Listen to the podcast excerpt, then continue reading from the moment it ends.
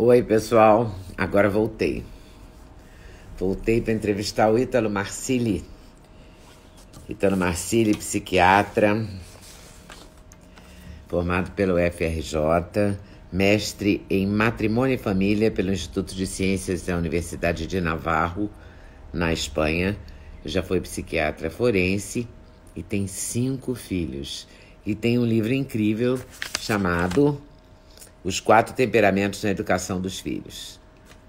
O livro dele, Os Quatro Temperamentos na Educação dos Filhos, e o outro livro, Terapia de Guerrilha, estão com desconto de 45% na minha livraria. Já contei que eu tenho uma livraria? Então, virtual, claro, né?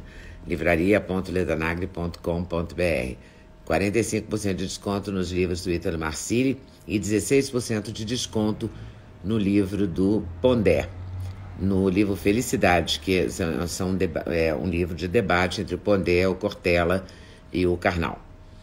Ok? livraria.ledanag.com.br. Vou dar outro recado rapidinho, enquanto eu espero o Ítalo Marcilli. Por quê? Porque eu tenho o Clube da Notícia, que foi uma criação do Duda, que ele inventou, que vai toda noite ao ar, é, oito e meia da noite. É uma curadoria minha sobre as notícias do dia. Eu avalio e busco as notícias do dia para conversar com os membros do Clube da Notícia. Como é que você faz? Você se torna membro do Clube da Notícia e aí a gente conversa é, sobre as notícias do dia. Ah, claro, tem, tem brindes também, tem coisas importantes. Por exemplo, a entrevista do, do Pondé foi primeiro para os membros do Clube da Notícia, íntegra, depois foi para o site Ledanag. Todas vão para o site, mas todas, algumas delas passarão primeiro para os membros do Clube da Notícia assistirem em primeira mão. Esse é um dos lances. Luiz Sveiter. Bonitinha, né? A relação da gente é boa assim. Ítalo Marcílio, vou achar o Ítalo aqui. Procurar direitinho. Que tá aí uma coisa que eu não. Aqui, achei. Preciso visualizar para pegá-lo aqui. Ele, aqui, ó. Ah, adicionar. Eu sempre fico tenso. Oi, Beth Goulart, querida, tudo bem? Eu sempre fico meio tenso, sabe? Quando não vai dar certo. Oi, Italo. Leda. Tudo, tudo ótimo. Bom? E aí, como é que você bem tá? com você? Tudo eu ótimo. Essa prisão domiciliar, mas tudo bem. Mas você está em São Paulo. Você está em São Paulo, né? Paulo. Você não está no Rio. Estou em São Paulo. Não, não estou no Rio. Você está no sabe Rio. Que...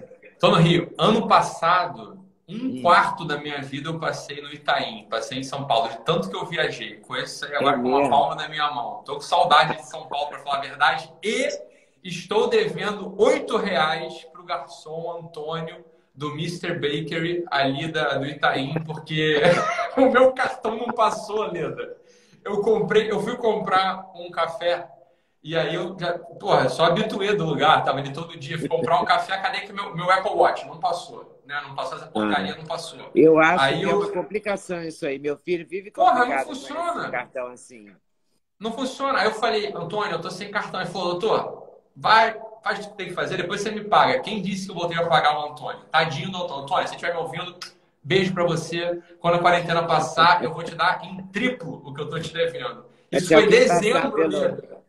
Tem meio ano que eu tô devendo ao Antônio. Meio ano. Pagar o juro aí, pagar juro pro Antônio. Se alguém passar pelo, pelo Mr. Baker do Itaú, dá um toque no Antônio, né? Se alguém passar Porra, por, por favor, pessoal, exatamente. Ele vai pagar, ele deve e não nega. Devo, não pago, nego quando puder. Essa que é. Ítalo Marcili. E agora, José, para onde? Para onde vamos nós?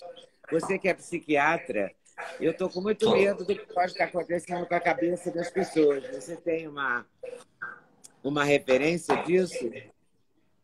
Claro, Leandro. Isso aí é uma coisa que eu falo por dois, por dois ângulos, tá? Então, tem o primeiro ângulo, tá. que é o ângulo absolutamente tradicional da CDC, né? CDC, a Central Disease Control americana. Eu, assim começou o Covid, eu comecei a falar, falei, olha, co coisas acontecerão. Entre elas, obviamente, os agravamentos dos transtornos de ansiedade. Ponto. Mas isso é óbvio, né? O que, que é ansiedade, Leda? Ansiedade é o seguinte, não sei se você já teve alguma crise ansiosa, eu já tive 40% da população já teve crise ansiosa. Eu ansiosa todo ah. dia, mas uma crise mesmo nunca tive. É, então, o que é ansiedade? Ansiedade é antecipação para um momento, para um momento presente de um risco futuro. Então, claro, eu tenho, por exemplo, medo de aranha, né? Medo de aranha. É, imagina, as aracnofobias, as fobias específicas estão dentro dos transtornos ansiosos. O que, que é isso? É o seguinte, olha, não está acontecendo nada, é só uma aranha que está na parede. Mas a pessoa que tem fobia de aranha, ela começa a imaginar que aquela aranha vai se materializar num grande vilão, vai mordê-la, vai picá-la e ela paralisa, ela morre de medo, né? Essa, essa é mais ou menos a origem das fobias. Tem as fobias absolutamente generalizadas, ou seja, eu não tenho medo nem de uma aranha, nem de uma agulha, eu não tenho medo porque eu estou sem dinheiro no banco. É uma sensação de que algum mal futuro vai me acontecer no momento presente. Isso dispara na gente uma série de componentes.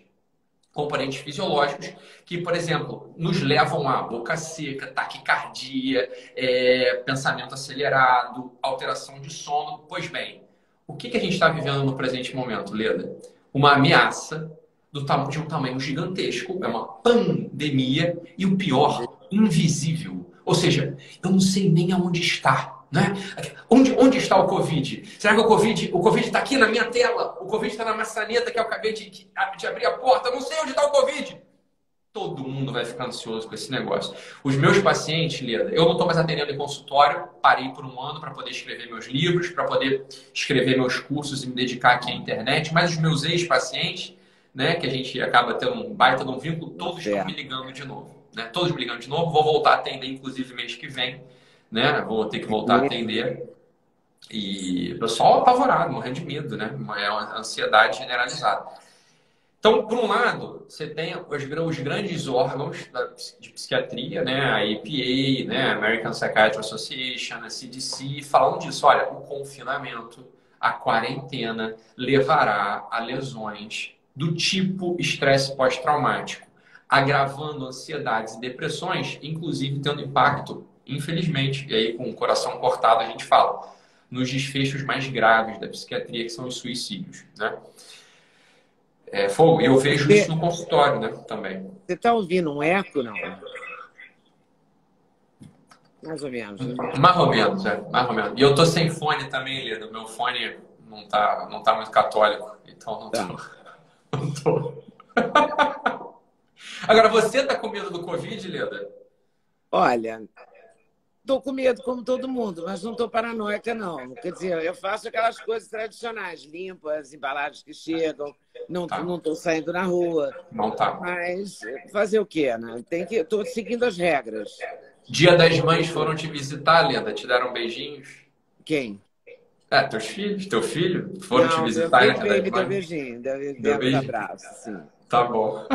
Não, também bom. não ia dar para mim, já tava, já estou há 59 dias Porra, quem Esse aguenta? isolamento, ah, não, não, dá pra pessoa. E a gente vê nas estatísticas. A né, única hora é? que eu vou ver meu filho, tem que abraçar, não dá. Óbvio que tem, ó. E a gente vê nas estatísticas, Vida, isso aqui não é querer. Isso... eu estava ontem mesmo conversando com um vizinho que é muito ideologizado, ele é muito ideologia é, de esquerda, né? E é. fala, ah, tem certas coisas, meu filho, que não são nem de esquerda nem de direita, são os dados, né? Os dados, assim, olha, vamos, vamos lá. Saiu dados de Nova York agora, 66% dos pacientes que estão internados por Covid estavam dentro de casa. Isso não tem a ver com Trump, isso não tem a ver com, porra, Said Hussein Nasser, isso não tem, isso não tem a ver com, com, com ideologia islâmica, não tem a ver com ideologia é, é, de direita, de esquerda. É o dado, é o dado. O vírus não respeita a quarentena. Isso é uma coisa muito curiosa. A gente vê cada vez mais fora, 66% das pessoas estavam em casa foram, foram contaminadas, meu filho. Olha, é, é, é o que é, né? falando agora que a gente tem que cuidar muito das, da, de receber as coisas, a feira, o, a, o supermercado de máscara e, e limpar os legumes e as frutas e tal com máscara e só depois tirar, porque pode se contaminar ali. É, se você ficar muito paranoico também, é, quer dizer, claro que eu não quero pegar o vírus, estou me cuidando, ponto. Mas você tem que ter um limite também, né? Tem que ter o limite da vida, porque isso é uma outra coisa, Leda, assim, eu sou médico, né? E a gente tem uma disciplina na faculdade, né, da, da CCIH, que é a Comissão de Controle de Infecção Hospitalar. Leda, não é brincadeira É, é, assim, é chato demais o jeito, assim, a gente aprende a usar máscara, aprende a lavar a mão, aprende a calçar uma luva quando eu vejo o pessoal na rua usando máscara, sem brincadeira, eu tenho vontade de rir. Falei, esse cara não tem ideia do que, que eles estão fazendo. Claro que não tem. Outro dia, Leda, sem brincadeira, outro dia. Todo mundo conserta a máscara por aqui, que tem que ser por aqui, né? É! Outro dia eu fui no mercado. Fui no mercado. Aí tava lá comprando um negocinho, fui naquela, naquele guichê do presunto e do queijo, né? Observando como psiquiatra, bom observador, tava ali observando a cena. Aí chegou o rapaz, né? Chegou o rapaz de máscara né? Chegou o rapaz. Aí fala pra moça, pra moça do guichê, assim, pra vendedora. Fala assim, ah, você vai ver o que presunto? Aí a moça, hã? Aí vai ver o presunto fez o quê? Ela, hã? Aí ele, 400 gramas de presunto, 400 gramas de queijo. Aí ele abaixou a máscara, cuspindo e tudo. Olha... A gente não tem a cultura da máscara, a gente vai ter que aprender. Não tem, é óbvio que não tem. É óbvio que não médicos, tem o profissional de saúde ainda tem contato com a máscara, com a luva. A gente não tem. Não tem. Então vai ter que aprender, vai ter que. Vai ter toda uma história aí. Mas o, o que me preocupa mais é essa guerra ideológica. Assim, até a hidroxicloroquina virou uma, uma disputa, né? É o remédio da esquerda, então, da direita. Então, todo mundo da esquerda critica. Agora a Itália está usando, a Espanha está usando. 72% da, do tratamento na Espanha está sendo com, com essa hidroxicloroquina. E agora? Entendeu? Essa politização, essa, esse, esse lado. Eu queria falar com você sobre isso também, esse lado belicoso que a gente está no brasileiro. Né? Tudo que você fala vira um momento, uma hora de discussão, de briga, de nós é. e eles é uma coisa que, como observador do comportamento, eu tenho visto isso, né, Leda? E ontem eu quase falei com esse vizinho, mas não tive oportunidade, porque, enfim, estava fazendo outras coisas, né? Não consegui parar e falar assim, olha, quase que eu apontei para ele e falei, veja como é curioso, né? Às vezes, pelo fato de você ser homossexual, de esquerda, é, ter cabelo embaixo do braço, ter cabelo azul, né? Os estereótipos do pessoal revolucionário de esquerda, né? Quase como te obrigam a ser contra a cloroquina. E se você, no entanto, sei lá, é eleitor do Bolsonaro, é pró-Trump, você tem que ser a favor da cloroquina. Até isso foi politizado. Né? Até isso foi politizado. Eu falei, meu filho, a gente, eu sou médico, a gente é médico. Falei, leia os estudos. É simples assim. Olha, a cloroquina é a salvadora da pátria? Olha. Não. É um ótimo remédio. É barato, efeito colateral baixíssimo. Ela enfim, não vou ficar discutindo aqui a, o mecanismo É o que temos para hoje, né, também. É o que temos para é. hoje. Olha, Leda, é até bom. Vou te falar, é bom. Entendeu? Assim, é bom, a coisa é boa. Né? A cloroquina é um negócio bom. Agora, parece que né, a coisa... A mente das pessoas fica estulta, né? fica ignorante, fica burra, porque ouviu assim, não, é o remédio do Trump. Você viu o, o Boulos esses dias? Soltou lá no, no Twitter dele Fala assim, ah, quarentena contra o Bolsonaro. Ué, então ele acabou de revelar, ele só não é a favor da, ele só é a favor da quarentena porque é contra o Bolsonaro, não tem nada a ver com saúde pública. Fala, olha, essa loucura sem fim. A grande questão, Leda, a gente acompanha essa discussão, não sei nem se era essa o nosso assunto hoje, a gente desandou a falar aqui, você me desculpa, me corta quando for a hora, hein? Mas a, a, grande questão é que politizaram tudo e a verdade é que a gente não tem muita segurança das coisas. A gente não sabe exatamente que funciona. Por exemplo, você vê a Suécia, Estocolmo lá. Uhum. Não fizeram, não fizeram quarentena alguma, não tem lockdown nenhum. Eu tô quase viajando, tô doido para viajar, tô quase pegando avião para Estocolmo, ver lá o Rio, ver ma, ma, ma, Malmo, aquele prédio lá. A única coisa que tem Malmo é aquele prédio torto. Porque lá não tem quarentena, não tem nada acontecendo. Taiwan não tem quarentena, não tem, não tem disseminação de doença. Fora, Cada lugar se comporta de um jeito. Esses governadores né, que se atêm a esse tipo de conduta e falam sem nenhum tipo de medo, inconstitucionais e ditatoriais, esses sujeitos são acelerados, né? esses sujeitos são sujeitos sem cérebro.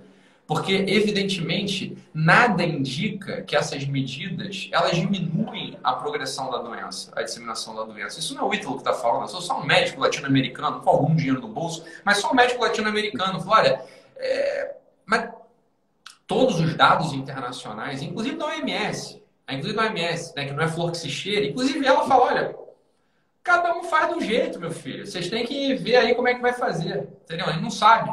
Agora, São Paulo soldando. Você viu essa, Leda? Soldando comércio. O Dória mandou solda em comércio, pode abrir a porta, solda. Meu Deus do céu, cara! É assim, é o papai Dória, né? O papai Dória, obrigado por me defender, papai Dória. Eu acho muito obrigado, né? Assim, cara, a situação está dramática, porque eles tiraram, é, agora fizeram rodízio, as pessoas que têm que trabalhar, porque têm que comer, estão se espremendo no ônibus, então não adianta usar, estão até de máscara. Mas o que, que adianta usar máscara? Todo mundo igual uma sardinha em lata no ônibus. E aí todo mundo discutindo a academia de ginástica e o salão de cabeleireiro que o Bolsonaro não contou para o ministro. Também ele podia ter falado com o ministro, né? Não custava nada ter falado antes. Também. Fala, francamente, né? Como é que ele a decisão não fala com o ministro? Mas é ele, né? É ele. É ele e também como é que a assessoria do ministro não presta atenção no que o Bolsonaro fala, já que ele fala tanto, né? Porque ele fala todo dia, duas vezes por dia no mínimo. É então a assessoria aí. tinha que se ligar também. Tinha que se ligar. Para contar o ministro. Com certeza, Lê. Ou ligar a televisão, não sei o que eles tinham que fazer, mas tinham que fazer alguma coisa. Mas enfim, ah, hoje E aí, no meio desse é... caminho, no meio de todo esse caminho, tem uma outra coisa da qual você fez parte por muitos anos, e graças a Deus agora você é independente, é, chamada mídia, né? A mídia, ela é terrível. Assim, olha, uma pessoa que eu amo, uma vez me falou, uma, eu estava numa conversa, estava vendo essa pessoa conversar, e aí perguntaram para ela assim: Você não lê jornal? Né? Como quem diz assim: Nossa, você não lê jornal? E essa pessoa deu uma das respostas mais geniais que eu já ouvi. Ela falou o seguinte: Não, minha filha, é que para ler jornal eu tenho que estar muito bem informada. Foi a resposta que ela deu. Eu falei assim: Ó, é isso aí. Para ler jornal hoje em dia, você tem que estar muito bem informado. Senão, ah, porra, tu não consegue saber onde vem. Não, eu é, fiz um. É, o Duda inventou uma coisa chamada Clube da Notícia, que eu estou fazendo toda noite. É, Me explica isso, Leda. Eu estava eu tava ouvindo antes de entrar. O que é o Clube da Notícia? Ah. Clube da Notícia, que é o seguinte: eu faço uma curadoria, curadoria das notícias do dia. Das notícias como elas são, sem tomar o lado, entendeu? Das coisas. Tá. Por exemplo, hoje eu vi um debate entre o Zema e o, o governador de Minas e o governador do Rio Grande do Sul. Se Sim. eu falar nisso, eu vou contar. O governador de Minas falou isso e o do Rio Grande do Sul falou isso. Você que está em casa vai decidir que, qual dos dois você achou mais justo. Bacana. Entendeu? Eu, Bacana. eu do jornalismo que eu sempre fiz, que é o de deixar a pessoa tomar a decisão dela, entendeu? Ter a opinião dela. Ela você está noticiando. E né? não você tá manipulada. Tá... Né? Óbvio, você está noticiando, você não está manipulando. Agora, você entra numa redação, eu conheço esse jornalista assim. É um Ô, ô Leandro, não precisa falar, não precisa se comprometer. Agora Deixa tá, que eu tá falo. Difícil. Nesse momento está complicado. Mas tá difícil é muito agressivo esse tipo de jornalismo. Ah. E a CNN chegou também com, tentando fazer um jornalismo tipo americano e também muito, muito é, contundente, né? Mas não sei. as situações são muito difíceis. Se você. É aquela música da Ana Carolina, eu vou te dando linha. É, exatamente, exatamente. Deixar você se enforcar, entendeu? Tá. O barato é ouvir a pessoa, deixar a pessoa falar. Ô, Lida. Falar, entendeu? Ô, Lida, tu tem saudade da televisão? Não, eu tô feliz Não tem. com o YouTube. É. Eu tô adorando, porque é outra liberdade, né? Pô, total, né? Nossa, eu fico, às vezes eu sou convidado para ir pra televisão, eu fico pensando assim, cara, que papel de idiota que eu fiz aqui. Você não pode falar o que você quer, você não tem liberdade tem uma pauta totalmente engessada. Eu sou, apesar de não parecer, eu sou muito educado. Então, assim, claro, eu tô na casa dos outros. Eu vou seguir a regra, eu vou, porra, obviamente, todo, toda a conduta, né? Então, assim, eu acho que a televisão, ela tem um poder de comunicação intensiva muito baixo. É um poder de comunicação extensiva, né? Quer dizer, ela, tá, ela penetra todas as casas, né? Não pede licença é, para entrar. Entra na casa das pessoas. E, e, obviamente, eu entendo. Se, se, por exemplo, me chamassem para fazer um programa de televisão, eu aceitaria provavelmente para testar, enfim, linguagem, mas eu entenderia que eu teria que ter assim, uma redução de linguagem monstruosa. E entendo que seja real, que seja bom, porque óbvio, né, você está na casa dos outros, né, enfim, sem pedir permissão para entrar, e você tem uma etiqueta para poder conviver com as mais diversas famílias, né? Agora, isso aqui é uma maravilha, né, Leda? Isso aqui é uma delícia, né? Isso aqui eu é acho. livre, é outra coisa, é uma viagem. Agora, Porra. Caíta, eu fico muito impressionada com você, porque você tem cinco filhos. Seis. Seis? Nossa, mais um. Achei que eram cinco. Que eu saiba. Eu já tinha ficado impressionada com cinco. E você vai ter mais? Quer dizer, você vai fazer o um time de futebol, é isso? Leda, vê se você concorda comigo. quem chegou em 6 tem que chegar em 10. Concorda ou não? Agora tem que ah. fechar. Tem que fechar a dezena, Leda. Ô, Leda, tem que fechar a dezena, porra. Agora, o meu medo, eu tenho medo na vida que você sabe que o sétimo filho são seis homens. Pois é. Eu tenho seis filhos homens. Seis o meu medo, eu tenho um medo real que se vier o sétimo filho, a lenda diz que ele será um lobisomem. Então isso é o que me paralisa, Leda. Você sabe que tem essa lenda, você conhece a lenda do lobisomem, e aí a gente fica um pouco preocupado, mas fazer o quê, né? O que, que a sua mulher diz? Ela, ela, compartilha, ela compartilha. Ela que é a doida da maternidade, Leda. Eu hein? não tenho nada com isso. Ela, ela que é a doida da maternidade, ela que gosta desse negócio aí. Ah, é? Ela que. É, óbvio. Agora, ela é médica. Ela é ela médica, é médica também? Imagina aquela CDF primeira da turma, era ela. Ela era assim, imagina só, imagina uma médica bem sucedida, que vai, porra, tocar serviço, vai ser chefe de serviço, vai pro Einstein, samaritano, era ela. Bem, corre bem, casamos. meio da residência, engravidou. Quem disse que ela quis voltar? Adorei esse negócio de ser mãe. Adorei esse negócio de ser mãe. Eu não estava nem formado ainda, estava para me formar. Aí a gente começou lá sem um centavo, sem ajuda, sem nada, formando um apartamentozinho deste tamanho. E aí começamos, a gente olhou para cara do outro e falou assim: e aí, você vai ter filho? Aí assim: é, vamos pensar nisso não, vamos, vamos ver como é. Aí veio um, veio outro, veio outro. Eu confesso para você que a única vez que deu um friozinho na barriga foi do, ter... foi do quarto para o quinto. Quando ela engravidou do quinto filho, o José, eu, por 30 segundos, dei um frio na minha barriga. Aí eu ajoelhei na beira da cama, fiz uma oração e falei: Ah, tá bom. Aí pronto. Aí foi exatamente assim. Acabou. E aí veio o Cara, mas sustentar esses meninos todos deve ser barra pesada também, né? E aí que tá o ponto, porque o pessoal vê hoje o Ítalo rico pra cacete. Eu tô com algum dinheiro, tá, Leda? Não tô querendo me gambar, não. Mas hoje em dia eu tenho algum dinheiro. mas, ah, mas também mas também ter filho assim, rico é mole. Falei, é, mas só que até ano passado eu não tinha onde cair. Eu devia, porra, 250 mil pro Itaú, era o que eu devia no passado. Não tinha onde cair morto. E a gente tinha filho do mesmo jeito, entendeu? A gente, filho pra gente não é uma conta financeira. É uma outra coisa. Entendeu? É uma outra coisa. É a consequência natural de estar casado. A gente tá casado, somos saudáveis, vambora. Vai, vambora. Paciência. Isso é delícia. Vamos ter filho é, com as dores, com as alegrias, com, com as desventuras, com os desafios, foda-se. O que eu falo da conta financeira é porque colégio é muito caro, né? É colégio caro. é caro, Leda. É caro, ó, é caro. Vou te falar, Leda, não é por nada não. E é, eu Porra. estudei no, na escola pública, mas na minha época a escola pública era boa.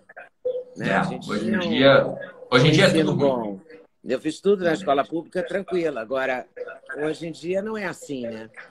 Não. Hoje em dia a escola pública tem dois problemas.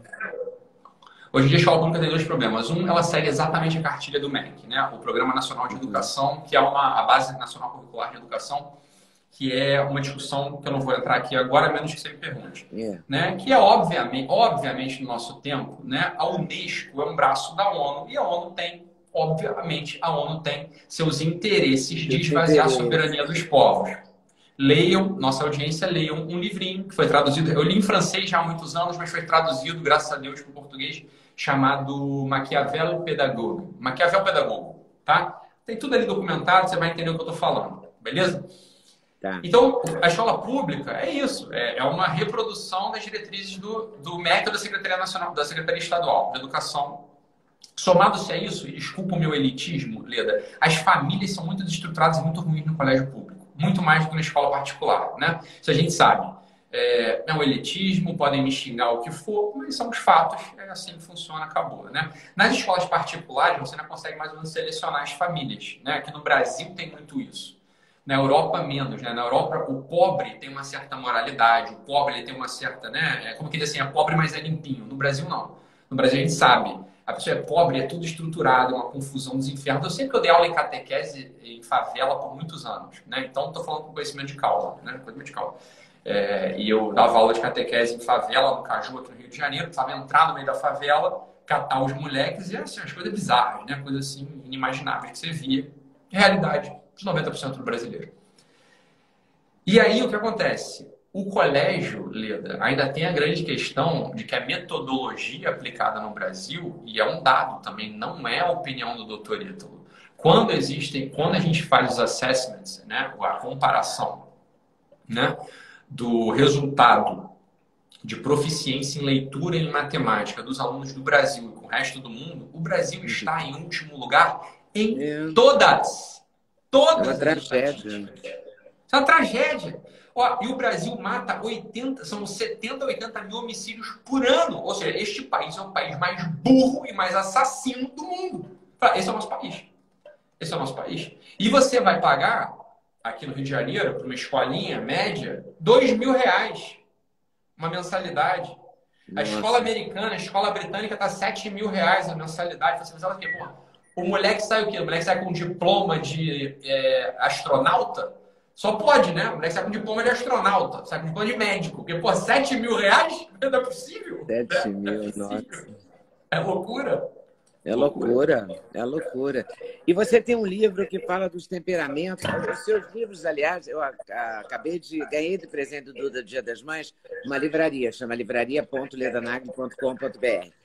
Sabe quem é o campeão? Você tem uma livraria, Leda? Você tem uma livraria? Uma livraria virtual. Faz o jabá é aí, Leda. Sabe quem é o Faz cara não. da livraria? O que mais vende não. na livraria? O que mais vendeu tem 10 dias a livraria. Foi dia 1 de maio. Quem? Ítalo Marcilli. Ha! É o campeão Boa, da livraria. Então, Aliás, os dois livros hoje, o tanto Terapia de Guerrilha como os Quatro Temperamentos, estão com 45% de desconto. Para meter bronca mesmo. Hoje é tá para arrasar. Tá é verdade. Agora me conta desses quatro temperamentos. São quatro temperamentos mesmo? Leda, deixa eu te contar um pouco sobre o livro, tá? Que eu acho que é legal para a audiência. Este livro não foi escrito por mim. Ele não foi escrito por mim. Esse livro, ele. Este você livro... copidescou, você pegou o livro. Porque existe um livro, Os Quatro Temperamentos. Existe uma não, não, não, não. Então, esse é alguns, esse é uma literatura sobre quatro temperamentos. Eu acho elas todas fracas e ruins, tá? Por, ah. por mil motivos. Então, o que eu fiz? Eu gravei um curso sobre os quatro temperamentos. É um curso bom, realmente bom curso. Peguei, enfim, gravei um curso bom sobre quatro temperamentos, aliando é, simbólica, medicina grega e prática clínica. Foi o curso. Dei o curso. O curso é um baita um sucesso, curso online, vendeu pra caramba, só, só se falava de temperamento. Ninguém falava mais de temperamento Aí você vê no Google, depois que eu dei esse curso, temperamento, temperamento, temperamento, temperamento, só fala temperamento. Todo mundo, né? Meu gato tem temperamento, minha cadeira tem temperamento. Só queria dar temperamento para tudo, né? E aí, o que aconteceu? A editora, uma editora, me ligou e falou o seguinte, Ítalo, vamos fazer um livro. Eu falei, cara, olha só, eu adoraria, só que eu tô com muita coisa, eu não vou conseguir sentar e escrever o livro. E aí falaram, por que, que a gente não transcreve as a aula o curso e edita e você dá uma olhada e corrige o que tiver para corrigir. Assim foi feito. Eu recebi o, o, livro, li e falei: eu não escreveria esse livro. Mas não tem nada de errado aqui, então pode publicar. assim foi feito o livro. E aí se tornou um sucesso assim, louco. Extraordinário. Extraordinário. Foi, pô, o Terapia de Guerrilha você escreveu? Aí o Terapia de Guerrilha é diferente. O Terapia de Guerrilha foi um livro. Os quatro temperamentos, o que, é? Os quatro temperamentos é uma ferramenta antropológica muito interessante que pode ser usado para tudo. Né? Pode ser usado para é, setor empresarial, pode ser usado clinicamente, etc.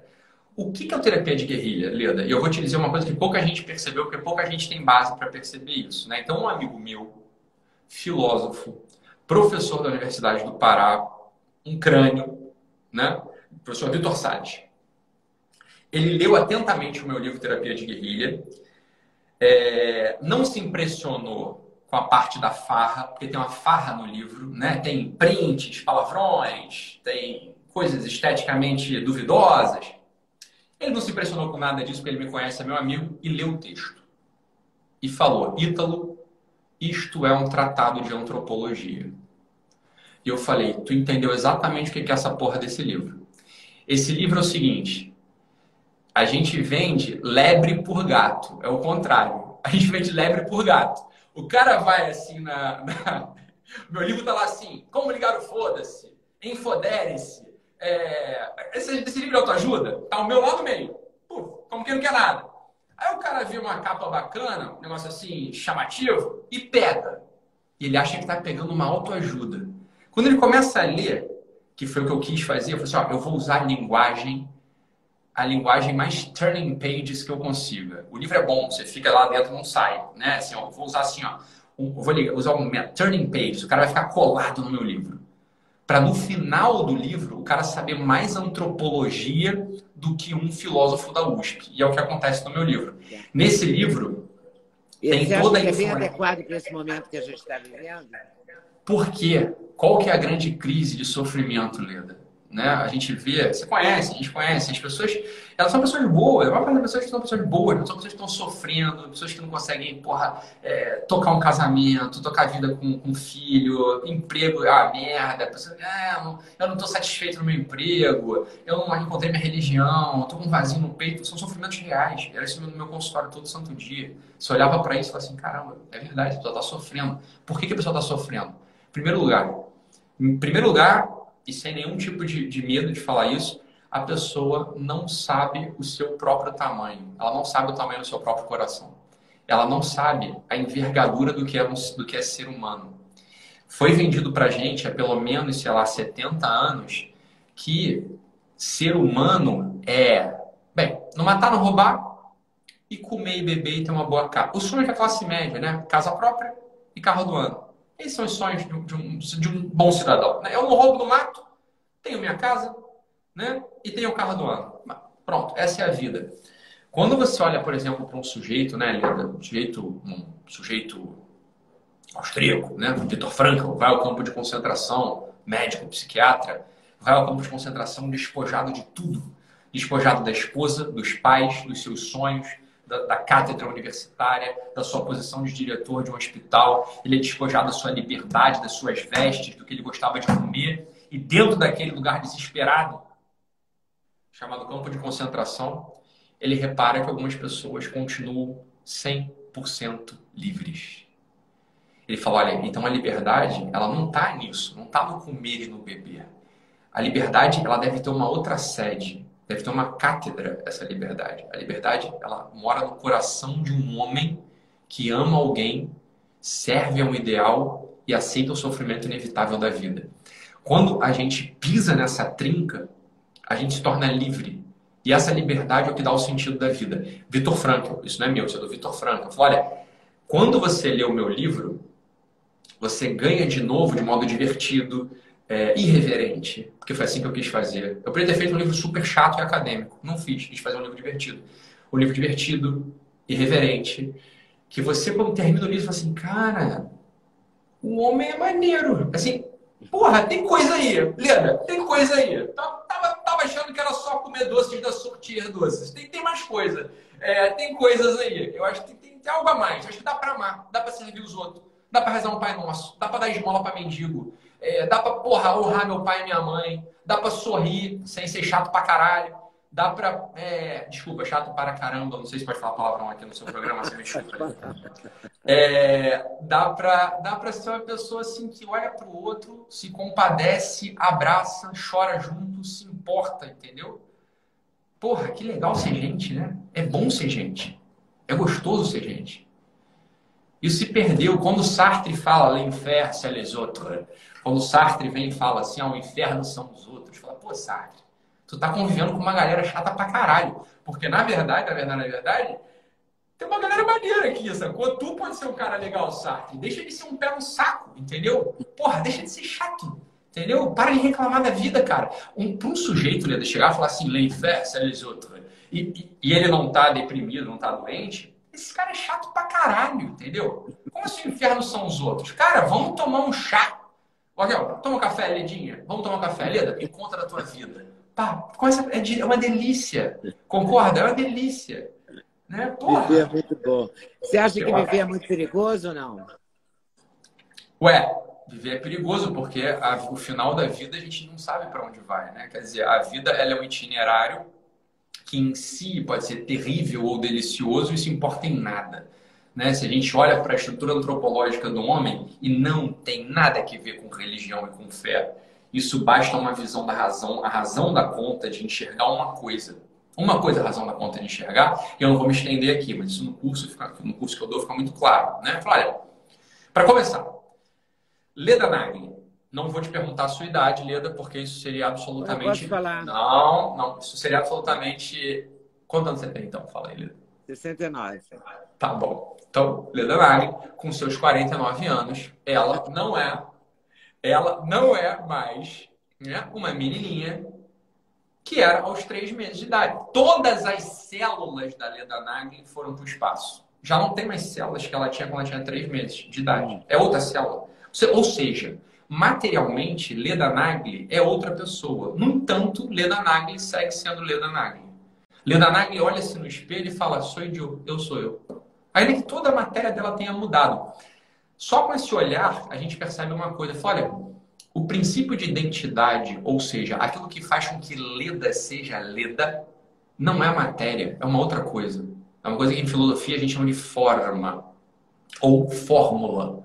Por exemplo, Leda Nagli, imagina que Leda Nagli agora fez aqui uma, uma entrevista com o Dr. Vitor Sorrentino, nosso grande médico. Isso. E Vitor Sorrentino, eu sei que você fez, e Vitor Sorrentino falou assim: Leda, eu acho que você precisa emagrecer, eu vou te prescrever frango com batata doce por um ano. Imagina que ele ainda coma frango com batata doce por um ano. Deixa eu te fazer uma pergunta. Olha que coisa curiosa. Leda come frango com batata doce por um ano. Ao final de um ano, Leda será Leda ou Leda será frango com batata doce? Ué, Leda continua sendo Leda. Mas por que isso acontece? Entrou frango com batata doce. Por que, ela não se transforma em frango com batata doce? Que pergunta estranha. Mas por que ela não vira frango com batata doce? Porque ela é Leda. Ora! Porque o princípio de identidade, aquilo que faz com que Leda seja Leda, não é material. É uma outra coisa. Que está na transcendência. Que está na transcendência. E está ligado à espiritualidade? Não necessariamente. Uma pessoa espiritualizada, uma pessoa um católico, um kardecista, um protestante, ele vai precisar olhar para isso. Mas uma pessoa sem religião, a gente sem religião, a gente pode olhar para esse negócio e falar assim, olha, é. Mas você é católico, não é? Eu sou católico. Existe uma consistência que independe de fé. Isso não depende de fé, isso é os fatos são assim. Os fatos são assim. Então, quando você fala assim, para onde caminhamos, essa é a pergunta, né? Fala, olha, essa vida material, ela tem suas delícias e seus desafios, mas existe uma outra vida que independe de matéria. E a gente já repara isso agora. Né? Existe um princípio de Leda, existe um princípio de Ítalo, existe um princípio de Duda. Esses princípios, eles não dependem da matéria e do tempo. Ou seja, ainda que não tenha matéria, ainda que não tenha tempo, continuará, continuará havendo Leda. Extraordinário. Leda segue existindo. Isso não depende de fé. Tem nada que ver com fé. Isso é estrutura da realidade. Tá? Estrutura da realidade. Então, sabe, uma pessoa que faça psicologia, faça psiquiatria, uma pessoa que queira viver e não ponha os olhos nessa realidade, ela está amputada. Ela não sabe. Ela está amputada, ela está vendo o mundo né, em duas dimensões. Está faltando a terceira. Então é claro que as análises, os desejos, os projetos, as dores mesmo, são todas, por assim dizer, diminuídas. São todas ser diminuídas. Isso é uma delícia. Como é que você acha que a gente vai sair desse momento? Porque é o momento mais inusitado das nossas vidas, né? Muito, é, né, A pandemia, a ameaça Muito. do vírus, ele está em toda parte. Ele, ele ameaça, é uma faca no pescoço, porque você, eu então, sou terceira idade, já sou ameaçada, já não posso sair de casa. Acho que não poderei nunca mais, mas tudo bem. Eu vou Leda, você... E, e, tudo isso somado, algumas pessoas ficando tão boas. Né? Ontem a J, JBS doou 700 milhões, sei lá quanto. Pro, olha, a JBS, até a JBS doa, entendeu? É, e, e, tudo isso vai acontecendo na, na cara da gente, né? Vai. Aí as brigas, as, é, será que seria necessário mesmo esse isolamento? Será que a gente está fazendo a coisa certa? Como é que a gente vai sair disso? Tudo isso embolado na vida da gente. Como é que a gente vai sair desse caos? Leda, é, A gente essência, a gente sim, sim. na essência. Eu, eu, não sei se você concorda comigo, é uma visão que eu, eu, durante algum. Assim que começou a quarentena, né? E eu fui pego na quarentena também, porque apesar do meu trabalho ser uma boa parte dele ser online, eu dava cursos presenciais e tinha 21 cursos ao longo desse Sim, ano. Eu, eu não sei onde é que eu vi isso hoje, mas eu vi que vários, maio, adiado, não sei o que. Fora do Brasil também tinha curso. Tinha, é? então, exato. É. Então, assim, eu ia para Miami, ia para Lisboa. Ia ser uma delícia esse ano, né? Tudo bem, é o que é. Não estou falando disso. Agora, percebendo assim como observador, né? Eu comecei a gravar lives 6h55 da manhã para ajudar as pessoas, acordar com elas, né? E, olha, que tal a gente ver é, o dia dessa forma? Né? A gente pode ver de várias formas. Que tal a gente ver o dia desta forma? E aprofundei alguns. E fui bloqueado pelo Instagram. O Instagram me bloqueia, que é uma beleza, linda. Isso é uma outra questão. Mas eu não vou falar disso aqui agora. Não, o Instagram está sempre me bloqueando. Também é, eles têm alguma razão, né? Ah, é, eu fumo, falo palavrão, eles não gostam disso. Eles acham isso ruim. Legal é falar de aborto e ficar rebolando a raba né, em live. Isso eles adoram, né? Agora, quando você não faz isso, eles não gostam muito. Mas, Leda Nagli. Leda, é uma alegria falar contigo, você sabe, né? Sabe que você é uma lenda, né? É muito legal Cara, falar contigo. Eu vi você então, falando isso no Instagram. Mas é, ué, ué. O que, que você pode fazer? Você é uma lenda mesmo, fazer o quê? Porra, uma alegria sem Adorei fim. essa história. Agora. Ah, não sou, não. Mas vamos lá. Você, você acha que a gente vai As sair pessoas se depar... Então, é isso que eu estava falando. As pessoas, elas se depararam... Sou católico, né, Leda? E na teologia católica, para quem é católico mais sério, né? Na, enfim, existem. Eu entrei no catolicismo estudando, né? Não foi o contrário. Não, não tinha um berço, eu estudei e aí cheguei lá. E uma série de textos ascéticos, ou seja, aqueles textos que pretendem com que você faça ter uma progressão espiritual, muitos deles recomendam um exercício chamado memento mori. O que é o memento mori? O memento mori é o seguinte: lembra-te de que tu vais morrer. Memento de memória, morre de morte. Né? Lembra que você vai morrer. Então, na teologia católica, é praxe, é uma prática habitual, toda noite, a gente lembrar que a gente vai morrer. A gente lembra que a gente vai morrer. É uma prática. Quem é católico mesmo, de noite, num certo momento da noite, um pouco antes de dormir, lembra que vai morrer pede perdão pelas merdas que fez, né? Agradece pelas coisas boas que o Espírito Santo inspirou e pede ajuda para fazer melhor aquilo que tu já fez bem hoje. É, é uma prática. No mundo pagão e no mundo sem religião, mesmo os católicos, mas católicos não sabem dessa porra, ninguém sabe disso, disso mais, ninguém lembra mais disso. No mundo pagão, no mundo sem religião, e é assim mesmo, né? A gente está muito envolvido com o quê? Apple Watches, iPhones, café expresso da Nespresso. Não, você quer o quê? Você quer um Livanto, você quer um restrito, você quer um Lungo, você quer um descafeinado, né? Então depois uma carteira que eu comprei super especial da Gucci, né? E aqui o meu né, cartão de crédito com limite, não sei o quê. E depois, ah, eu tenho outro iPhone também. E por favor, esse pilô aqui não está funcionando. Coisas, coisas, coisas, né? Coisas que você, que você conquista, que você precisa, que você perde. Onde é que está o limite último que é a morte? O que, que a epidemia fez com a gente? No estalar de dedos e na Netem, todo mundo foi posto diante dessa realidade. olha, as pessoas morrem. Tu morre. Tu morrerás. E essa é a reação. Essa é a reação interessante de se ver. Como que as pessoas reagiram diante dessa novidade. Nossa, que novidade! Eu vou morrer.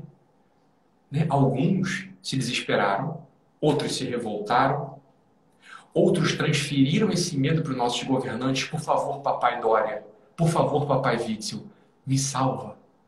Né? Mas que coisa, né? Isso é coisa de gente que nunca foi para a guerra, isso é coisa de gente que nunca lutou na trincheira. Veja você, Leda, eu fui militar, eu botei a farda, eu botei o colete, eu subi de fuzil na maré para pacificar a maré. Você acha que uma pessoa com meu temperamento e com essa breve história vai olhar para o Dória e para o Vítor e vai pedir ajuda para o papai Dória? Mas, meu filho, eu sou pai de família, tenho seis filhos, meu cara. E eu vou tomar conta da minha família e eu vou assumir os riscos dessa porra. sou para morrer, eu vou morrer com dignidade. Eu já penso na minha morte todo dia mesmo. Eu já faço um memento mori diariamente. Então, nesse sentido, Leda, muita gente despreparada, ou seja, que estava levando uma vida, e você me permite aqui a licença quase que ofensiva, mas infelizmente absolutamente perspicaz e, e, e clara, pessoas que estavam levando vidas de cão, e não no sentido de vidas ruins, mas vidas caninas. Assim, olha, é comer e abanar o rabo, literalmente. Comer e abanar o rabo. De repente elas foram surpreendidas por algo. Eu sou um ser humano eu morro. Eu tenho desejos, eu tenho aspirações. Eu vou deixar de fazer coisas que eu gostaria. Eu vou deixar de me reconciliar com pessoas que eu amo. A epidemia, a pandemia, o medo, né? o, o hype, o hype psicológico e midiático da pandemia poderia ter sido muito bem aproveitado no sentido do amadurecimento. A vida, você vai concordar comigo, a vida só faz sentido né, se a gente tem o limite dela. Ela só faz sentido diante da morte. Se a gente pudesse viver eternamente nessa terra sem morrer, imagina que dias terríveis a gente teria. A gente não teria nenhum tipo de motivação para melhorar. A gente não teria nenhum tipo de frustração. A gente não teria nada. Porque assim, não vai morrer, não vai acabar. Isso é uma meditação profunda. Olha, se eu não fosse morrer, a minha estrutura vital seria radicalmente diferente. Radicalmente diferente. Não teria o dia, não teria o amanhã. Né? Se eu não morresse, a vida seria um eterno hoje, sem sentido. A própria noção de progressão, de melhora ou de piora, de conquista ou de perda, não se colocaria. Quando a pessoa não pensa na morte, habitualmente, na morte dos seus entes queridos, inclusive, é óbvio que essa pessoa ela vive uma vida infra-humana. Infra Isso não precisa ter religião, falando de religião, estou absolutamente falando de religião. Falando do limite da vida. O que, que a pandemia dá pra gente? Essa novidade, você vai morrer. Lida, você vai morrer. Ítalo, você vai morrer. Duda, você vai morrer. A gente vai morrer. E as pessoas ficam desesperadas, agoniadas. Algumas. Outras falam assim, é, eu estava sabendo já disso. Eu já sabia disso. Agora, deixa eu tocar minha vida. né? Então, é claro, é uma grande oportunidade de autoconsciência. Uma grande oportunidade de autoconsciência. Né? Isso por um lado. E por outro lado, tem todo o grande campo das relações sociais. Olha, pessoas que não se encostam mais, é, os abraços que me fazem tanta falta. Sou uma pessoa carinhosa que adora abraçar. Hoje eu encontrei com um amigo meu que foi fiscalizar minha obra lá. Eu falei, porra, Renato, não, não posso te abraçar, meu cara. Ele, é, que pena. Aí bate com o cotovelo assim. É, é isso aí, tudo também é vaidade, é vaidade. Isso aí depois a gente resolve, né? Agora, acho que a grande coisa é, tu vai morrer, cara. E os espanhóis, tem uma, tem uma corrente de filosofia espanhola, da qual eu gosto muito, é, Namuno, Ortega, Pedro Lainetraldo, Julián Marias, é, Pedro Salinas, os poetas Machado e Antônio, é, Manuel e Antônio Machado, os irmãos, a pergunta desses sujeitos era uma e uma única, que é a única coisa que importa nesse mundo, que é a seguinte: não importa, não, eu não ligo para morrer. O que me importa é não morrer feito um idiota. Essa que é a grande questão deles. Assim, o meu medo é morrer feito um idiota. Essa que é a grande questão. Morrer todo mundo vai. Agora, o que, você está fazendo na tua vida? O que, você está fazendo na tua vida? Essa pergunta a pandemia põe pra gente. Agora, algumas pessoas, né, Leda, deitam no sofá e aproveitam, aproveitam miseravelmente o ócio e o nada. Né? Elas entram assim no estado de nada vital, né? um nada vital. Olha, bicho, eu acompanho gente morrendo, eu dei plantão em CTI e eu sei o drama que é a pessoa tá na passagem, olhar para a própria história, olhar para a própria vida e não se reconhecer ali, reconhecer um vazio que não foi ela que fez. Foda. Você é muito irreverente nas respostas que você dá no Instagram, né? Eu vejo você, as pessoas te perguntam e você lapada mesmo, né? Pau. Você não, não foge da raia, você manda ver, né? Ao mesmo tempo que você fala profundamente da vida e da morte, você também dá um palpite assim, ah, meu marido não olha para mim, não sei o que, você fala, né? Dá uma. Está feia mesmo. Você Linda. é assim também na vida? Na Linda, você é carioca? Você, esse é o seu jeito? Você é carioca, Linda? Não, sou mineira. Ah, até mineira. Tá bom. Mas eu morei Mineiro. 40 anos no Rio, né? Eu sou morei 40 anos no Rio. Então, então assim. Correta é Mineroca. Mineroca. Então, olha só. É... Vamos lá. Primeira coisa é, né? Eu tenho sangue lusitano e tenho sangue italiano, hum. tá?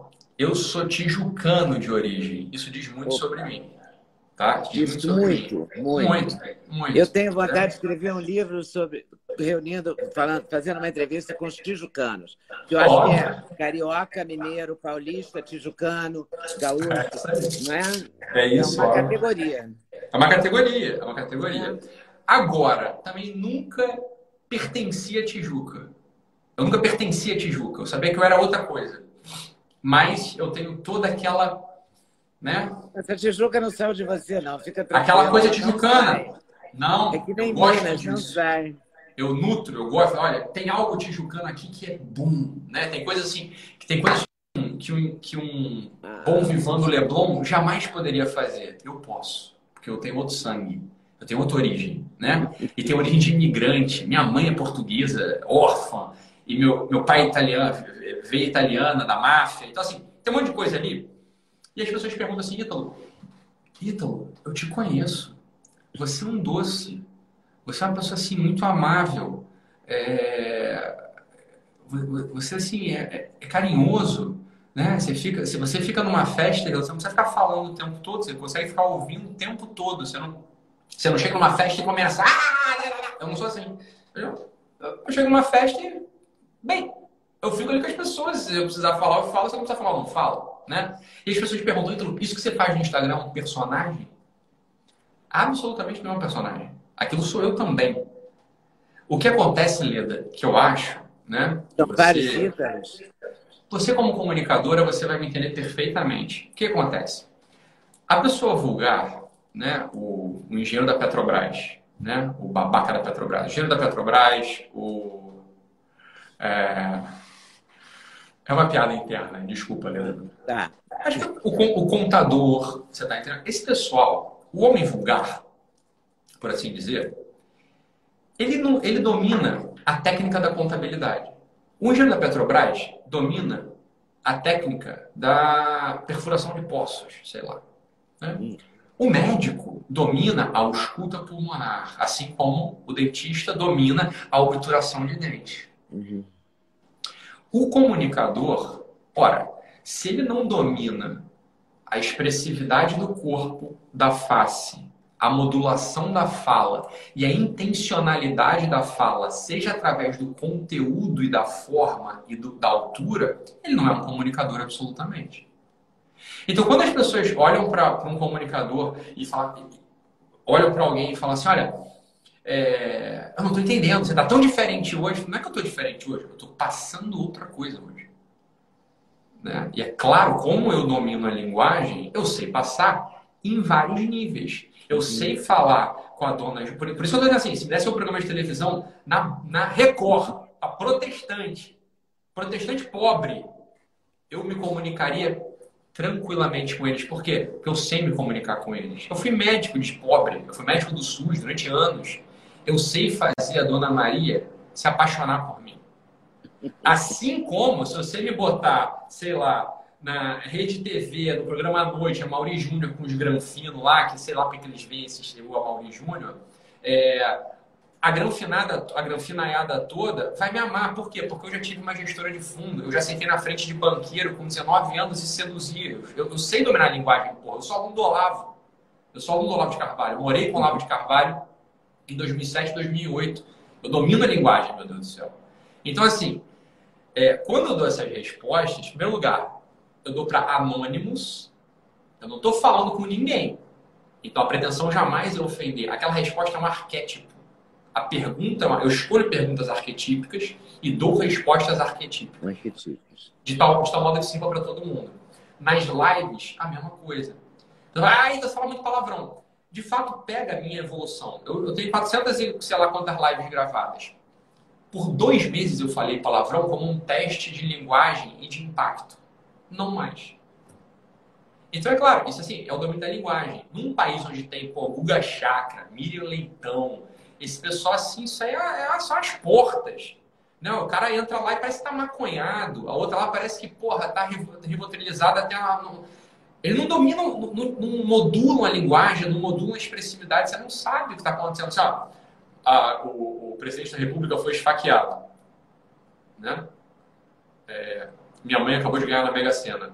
É a mesma expressão. Eles falam do mesmo jeito. Esse cacuete, esse cacuete da bancada de jornal nacional, onde a imparcialidade, a ausência de primeira pessoa, a notícia é cinza, isso aí é das, um dos grandes motivos da lesão da inteligência do brasileiro hoje.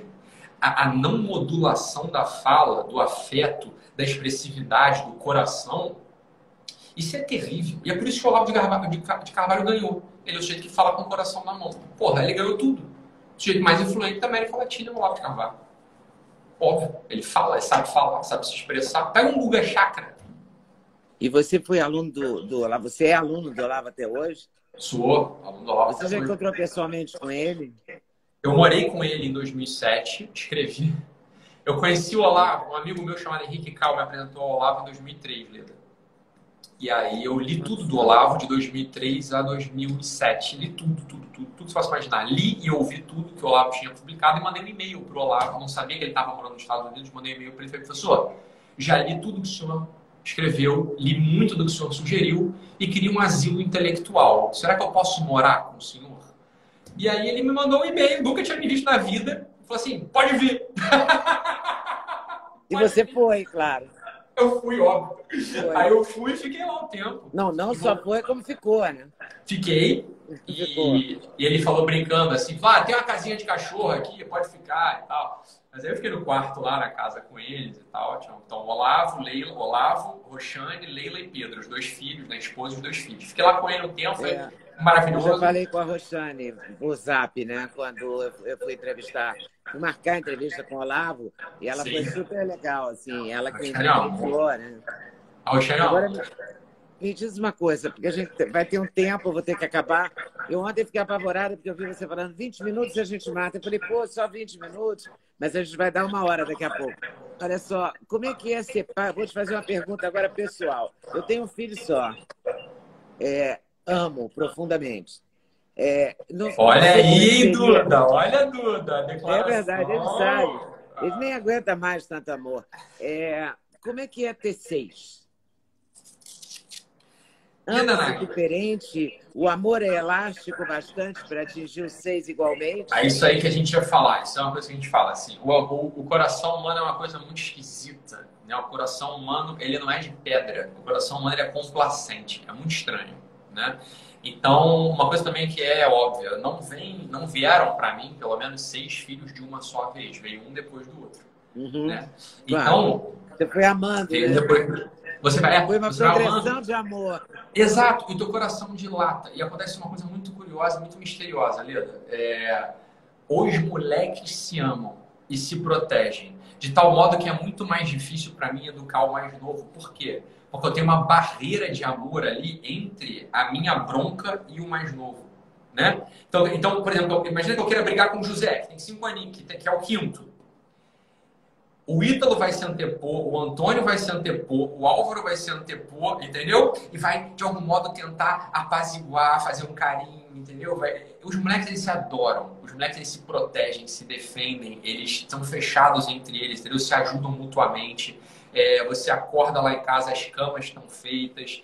É, uma coisa que sempre ficou muito clara lá, e pais escutem isso. Uma coisa que sempre ficou muito clara lá em casa foi o seguinte, olha... Sempre aquele negócio, né? Você gosta mais de quem? Do papai ou da mamãe? Hum. Aqui, lá em casa é o seguinte, olha só, presta atenção. Aqui em casa é assim, ó. A pessoa que, a pessoa que vocês mais amam chama-se sua mãe. Aqui vocês amam mais a mamãe, vocês estão ouvindo? Assim como eu. Eu amo mais elas do que vocês.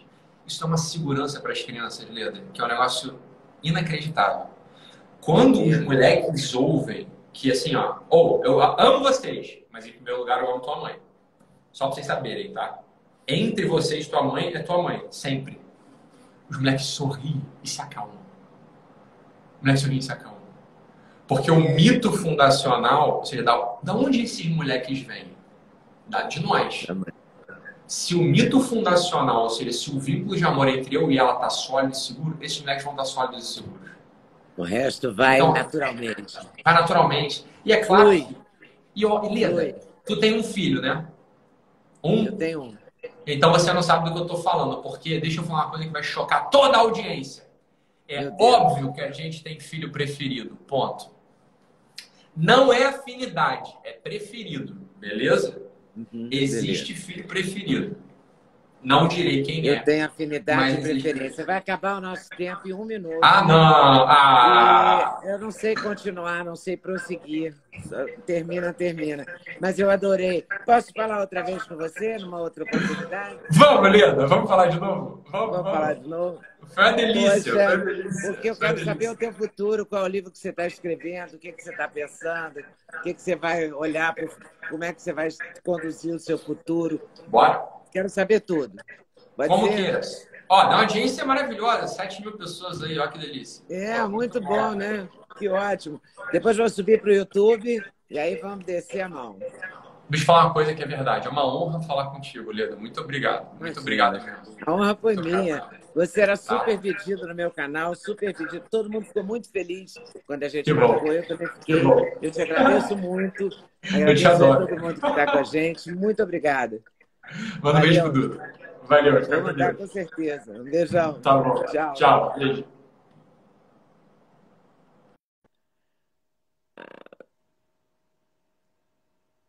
Esqueci de falar do Clube da Notícia, voltei.